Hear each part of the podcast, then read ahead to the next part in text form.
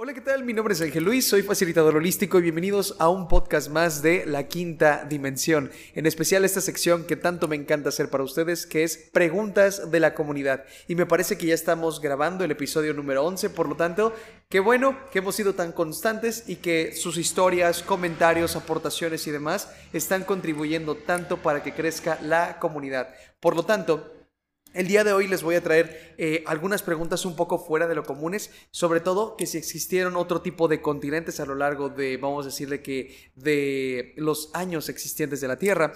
Además de ello, vamos a hablar de diferentes tipos de dimensiones, eh, cuáles desde la 1 hasta la 5, que es como la que más vamos a decirle que tenemos un poco de información. Sin embargo, me voy a atrever a, a, contarles un poco más de otras dimensiones, realidades, cielos, planos, eh, vaya, no hablaré de multiversos porque es otra cosa diferente, pero sí les hablaré de otros planos hasta llegar al plano número 11, que bueno, ya es la totalidad o la mónada, por así decirlo, y bueno, principalmente los principales cinco, eh, los primeros dos ya veremos que comparten demasiada información entre ellos. Entre ellos, también hay otra pregunta, eh, ya saben, de típicas de pulsera de protección y demás, claro que los vamos a estar aclarando. Y sobre todo una de numerología, de cómo saber si eres un 1 o eres un 10. Esta se me hizo muy interesante porque en algunos videos que he subido de numerología a diferentes plataformas, muchos tienen esa duda. Les voy a decir cómo sin rastreo y con rastreo tú podrás identificar si eres un 1 o si eres un 10 muy fácil y sencillamente. Dicho esto, quiero que comencemos con la primera pregunta de eh, mi querido Josué. Josué pregunta, ¿alguna vez han existido otros continentes? ¿Será cierto? ¿Será realidad? ¿Será mito? ¿Alguna vez existieron otros continentes en la Tierra además de los que ya conocemos? Te diría claramente que sí. Y entre ellos eh, hay otras teorías y demás pero principalmente los que casi siempre meto o menciono sería Lemuria y Atlantis o Atlántida. En la perspectiva de Lemuria, eh, por muchos autores y por muchas ocasiones y demás, se ha dicho que está o se encontraba en diferentes partes del mundo. Entonces, por lo tanto, es un poco difícil, vamos a decirle que especificar en qué parte exactamente se encontraba. Y pasa lo mismo con la Atlántida. Por ejemplo, en Lemuria, muchos dicen que perteneció a eh, Australia, que literalmente eh, en esa parte se fue despegando y ya después por inundaciones, por catástrofes y cuanta cosa terminó desapareciendo eh, Lemuria. Algunas otras personas al decir de Atlántida, Atlántida decían que pertenecía también a um, las Islas Canarias que más o menos estaban por allá eh, um, y en algún punto también decían que Lemuria estaba muy pegado a ello. Entonces, ven ahí las, esas cuestiones. Hay en algún otro libro que tengo por aquí, que está hasta por allá, que mencionaba que literalmente Atlántida se encontraba literalmente en las costas, eh, bueno, pegado entre comillas o junto eh, de México. Entonces, hay un montón de explicaciones, hay un montón de teorías. Um, habría que hacer un buen rastreo para saber y demás. Sin embargo, con lo que me encantaría compartirles es que Lemuria y Atlántida se dice que fueron uno de los primeros literalmente continentes o áreas de la Tierra que fueron poblados hace miles de años. Por lo tanto, se dice que también tenían sociedades más avanzadas. De hecho, hay una, no le diría un autor, sino un, una entidad canalizada llamada Ramta. Ramta, que me parece que lo canaliza su hija eh, para hacer sus libros y demás. Entre ellos tiene un libro muy importante que es el libro blanco de Ramta. En este libro blanco de Ramta menciona o describe literalmente toda su vida y entre estas cosas también menciona el dónde vivió casi en las primeras páginas del libro. Y Ramta dice que vivió literalmente en Lemuria, en uno de los primeros continentes poblados, vamos a decirle. De hecho, aquí lo, eh, lo saqué para todos ustedes, es el libro blanco de Ramta eh, y bueno, es un libro color blanco y listo. Y en este menciona que él vivía en Lemuria. Eh, era literalmente un lemuriano. Eh, comentaba que Lemuria eh, era un lugar, vamos a decirle que de gente o de personas no muy eh, pensantes, era un poco más instintivo, por así decirlo, y a pesar de que ya tenía sus edificaciones, ya tenía, eh, pues obviamente sus casas, eh, me imagino que algún tipo de palacios o cosas así, ya tenía sus cosas, por así decirlo, aún era unas personas, vamos a decirle que, poco desarrolladas a nivel intelectual. Para ello mencionaba Ramta y ahí vamos a hablar de por qué, de las cuestiones de que si estaba en un lugar, si estaba en otro y demás, que me, imagino, una disculpa por el ruido, pero es que ya estoy en el consultorio y demás. Me imagino que eh, um, en algunas ocasiones es eso como el dónde realmente se encontraba cada continente, porque no sabemos a ciencia cierta en qué parte está. O quizá muchas personas sí lo saben, pero no lo quieren compartir porque eso modificaría probablemente toda nuestra historia. Dicho esto, Ramta menciona que tenían unos, no le diría enemigos, pero sí unos, unos vecinos que eran algo duros con ellos, eran mamoncillos, duros, pesados, y él comentaba que eran los Atlantes, o literalmente Atlántida, y mencionaba que Atlántida estaba literalmente cerca o pegado de Lemuria, y que los Atlantes, como tenían un gran desarrollo tecnológico y pensante y demás, eh, los lemurianos eran más a sus dioses, a la naturaleza, a una filosofía interior, los Atlantes decían que eran más hacia el pensamiento, hacia la ciencia, el desarrollo cognitivo, eh, el pensamiento en general, quizá también armas, etcétera, etcétera.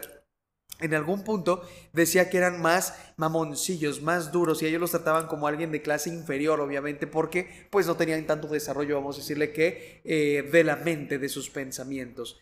Dicho esto, algunos autores mencionan que, como les comento, Lemuria se encontraba junto a Australia y otros dicen que Atlántida se encontraba junto a las Islas Canarias por y otros dicen que se encontraba eh, por México. Por lo tanto, en el Golfo de México. Por lo tanto, es dónde pertenecían realmente, no lo sé.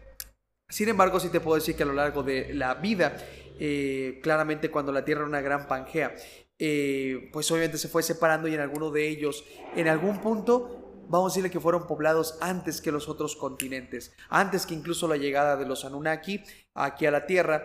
Eh, antes de la entrada de Sumer o Sumeria, unos 4500 antes de Cristo, e incluso mucho más antes de las culturas, eh, vamos a decirle que preincaicas, obviamente allá en Perú, que se tiene registro literalmente en unas piedras, las piedras de Nazca, eh, sí, si no mal recuerdo se llaman las piedras de Nazca, lamento si por ahí dije mal el término Nazca y demás.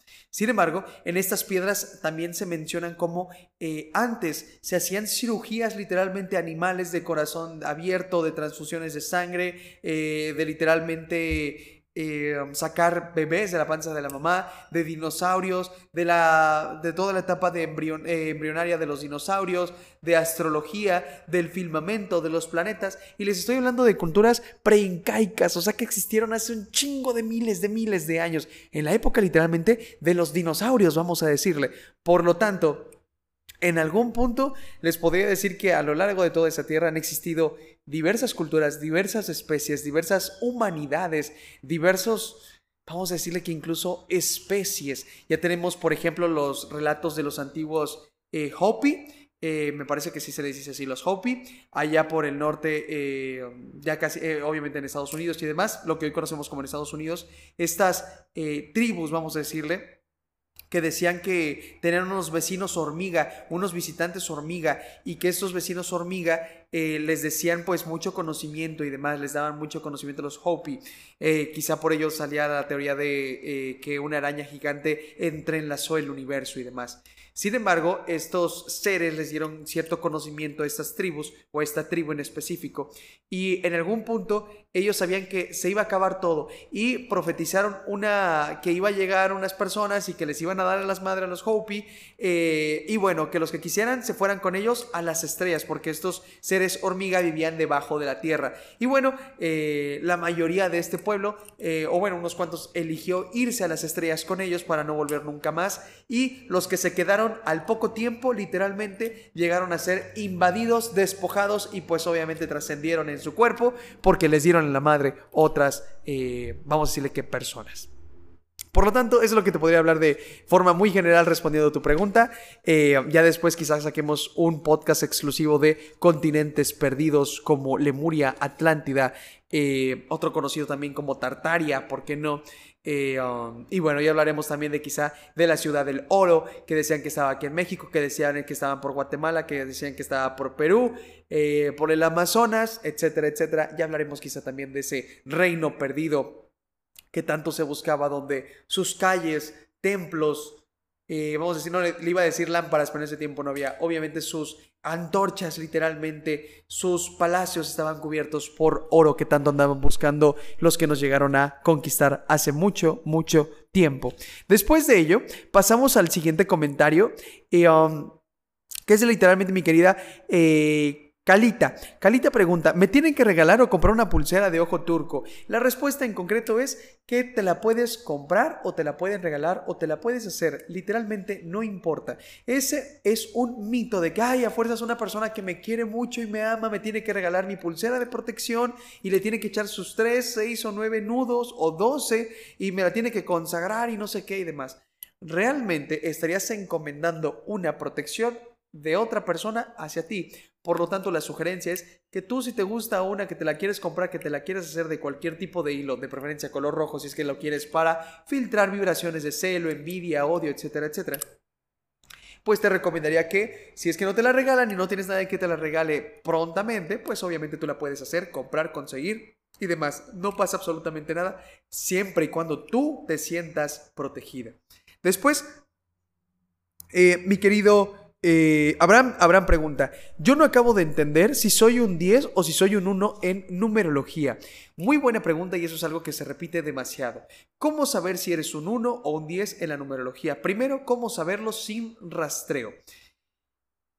Para que tú entiendas la diferencia entre un 1 y un 10 en numerología, el 1 es el comienzo y es una persona bondadosa, eh, voy a hablar en términos muy generales, las personas que tengan un 1 en su número de alma, karma, don, vidas pasadas, me voy a tener hasta ahí, son personas amables, amorosas, únicas, auténticas, eh, son ellos mismos, no intentan seguir a las demás personas. Los que tengan un número uno, o por ejemplo los que hayan nacido en el mes de enero, para que sea un poco más fácil de explicar, las personas que hayan nacido el día 1 de cualquier mes, eh, etcétera, etcétera, son personas amables, educadas, bondadosas, se preocupan mucho por el prójimo. La pareja es su principal causa, su principal razón de ser y de existir. Se desviven por la pareja, por así decirlo. Son personas que aman que todos alrededor se encuentren bien. Son personas que son líderes por naturaleza, se les facilita el liderazgo, pero un liderazgo blando de tú puedes, échale ganas, eh, yo confío en ti, yo creo en ti, no te preocupes, te va a salir. Es un liderazgo muy blando, muy lindo, muy suave, por así decirlo.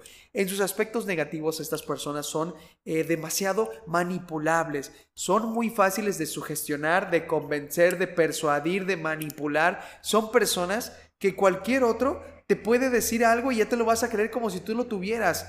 Eh, son personas que en su lado negativo se creen cualquier palabra, eh, no ponen en tela de juicio todo lo que les está ocurriendo en su vida, son, palabras, son personas demasiado manipulables y prefieren que otros tomen sus propias decisiones, prefieren que el prójimo decida por ellos, con tal de no hacer sentirse responsables de sus acciones, prefieren que otros controlen su vida y les digan qué es lo que tienen que hacer. Los número uno en su lado negativo son demasiado dependientes, imitan a todo el mundo, quieren llamar la atención de todos. Los número uno en su lado negativo, o los que nacieron el día enero o el día primero y demás, son personas que no saben quiénes son y por eso están buscando en los demás encontrarse ellos mismos. ¿Cómo? Imitándolos, reflejándolos o literalmente preguntándoles qué tienen que hacer en su vida, cómo cuándo, dónde y en qué momento.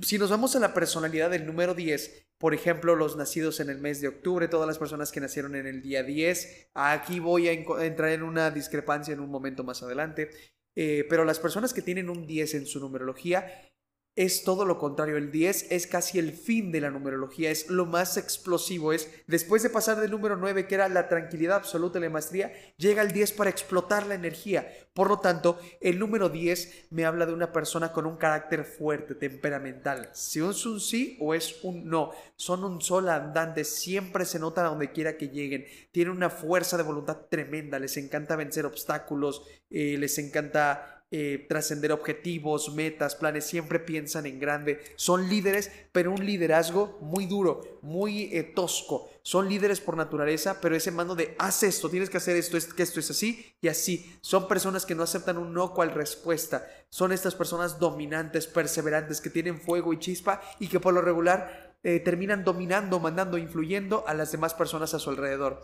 Sin embargo, ¿qué representa un 10 negativo en la numerología, tú si naciste un 10 o en un mes 10, En el lado negativo son personas que ya sus, eh, vamos a decirle que emociones están demasiado desbordadas, descontroladas, gritan por todo, se enojan por todo, son demasiado irritables, rápidamente se encabronan, explotan eh, y cuando explotan, pobre el que esté cerca, mejor huya, porque se acaba con todos literalmente. Un 10 negativo va en contra de todos, se encabrona con todos, eh, e incluso muchas veces se desvaloriza a sí mismo y cuando se ataca a sí mismo o a los demás lo hace con todas sus fuerzas. Sin embargo, ¿cómo podré identificar si eres un 1 o eres un 10? Si eres un 1 es muy sencillo. Vamos a suponer que naciste en enero, naciste el día primero de cualquier mes, etcétera, etcétera. Bueno, si es que naciste el día primero, eres el día de enero, ya sabrías cómo hacerle. ¿Cómo identificar si puede ser un 10 o si puede ser un 1 en los demás días? Por ejemplo, el día 10, el día 28, el día 19, eh, el día, el mes de octubre. En estas vamos a decirle que cuatro posibilidades, cómo saber si eres un 1 o si eres un 10 si naciste en estos días.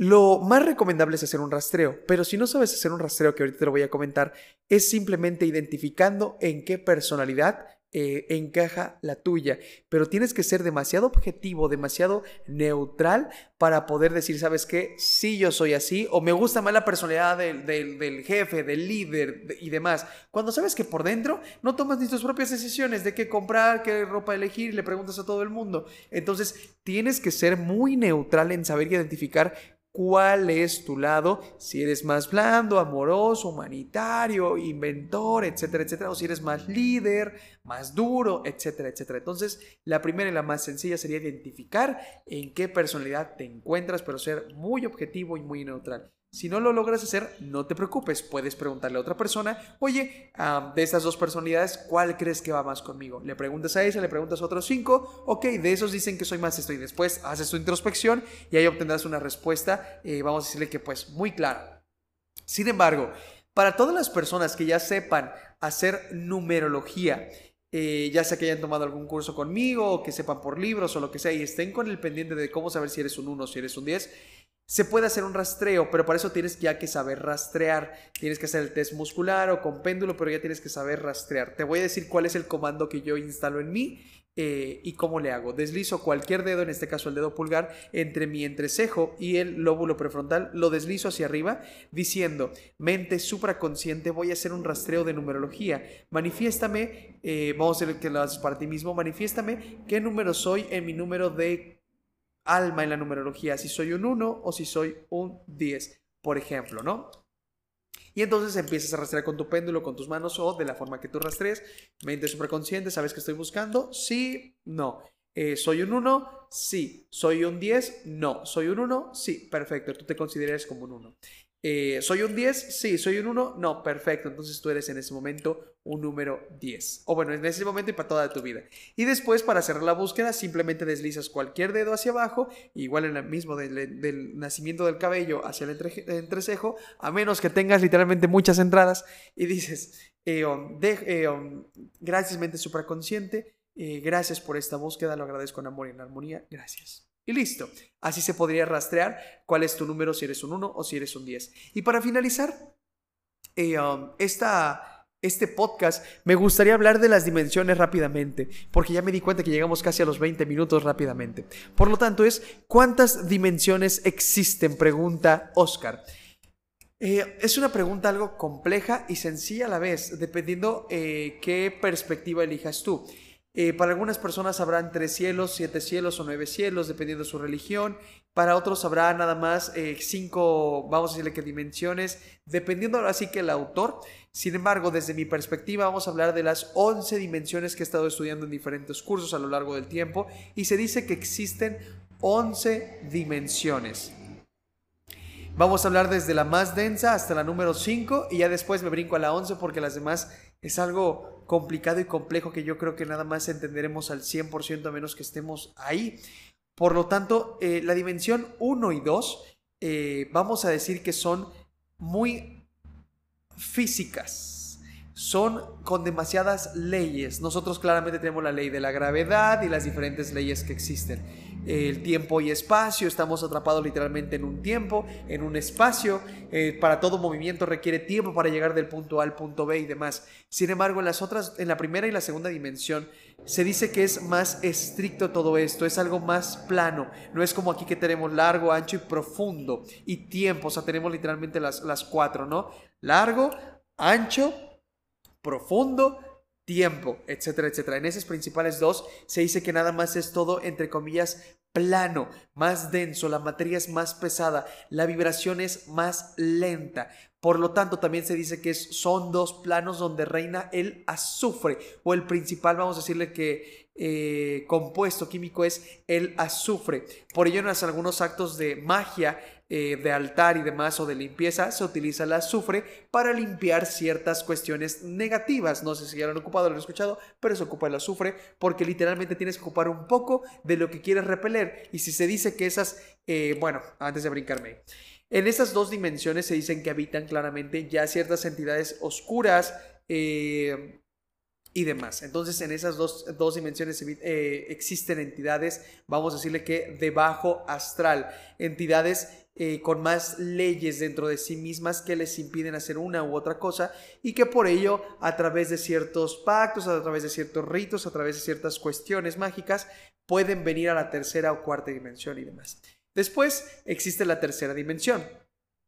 La tercera dimensión, vamos a decirle que es eh, donde literalmente ya empieza a haber más libertad de la materia y más vibración elevada, al igual que la cuarta. Es por ello que en la tercera eh, dimensión, por así decirlo, ya existe largo, ancho y profundo y literalmente le sumamos el tiempo. Y en ella claramente es donde existimos, donde nos materializamos y demás en esta tercera dimensión. La cuarta dimensión se dice que es literalmente el mundo del éter. La cuarta dimensión se dice que es donde nuestros pensamientos existen y donde todas las noches, no diría que nos vamos ahí, pero sí en las noches nos podemos materializar los moldes energéticos. Yo diría que la cuarta dimensión es de puros moldes energéticos. Después queda la quinta dimensión. La quinta dimensión rápidamente es donde existe nuestro ser de quinta dimensión y es donde habita la totalidad de la existencia nuestra. Es nuestro ser donde puede ver presente, pasado y futuro como una misma acción, una misma cosa.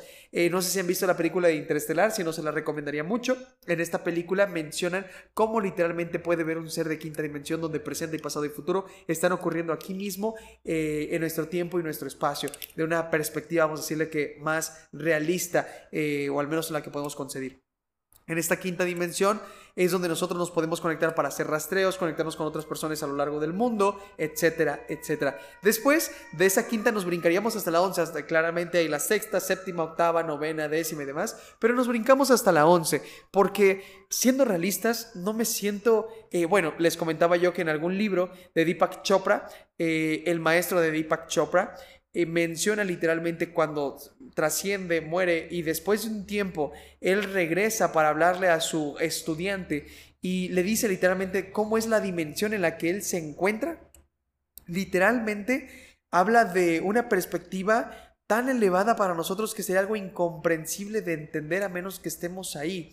Por lo tanto, las demás dimensiones, vayan a saber si será la quinta dimensión, la sexta y demás, pero sí les diría que es un plano más elevado, a diferencia de eh, el multiuniverso.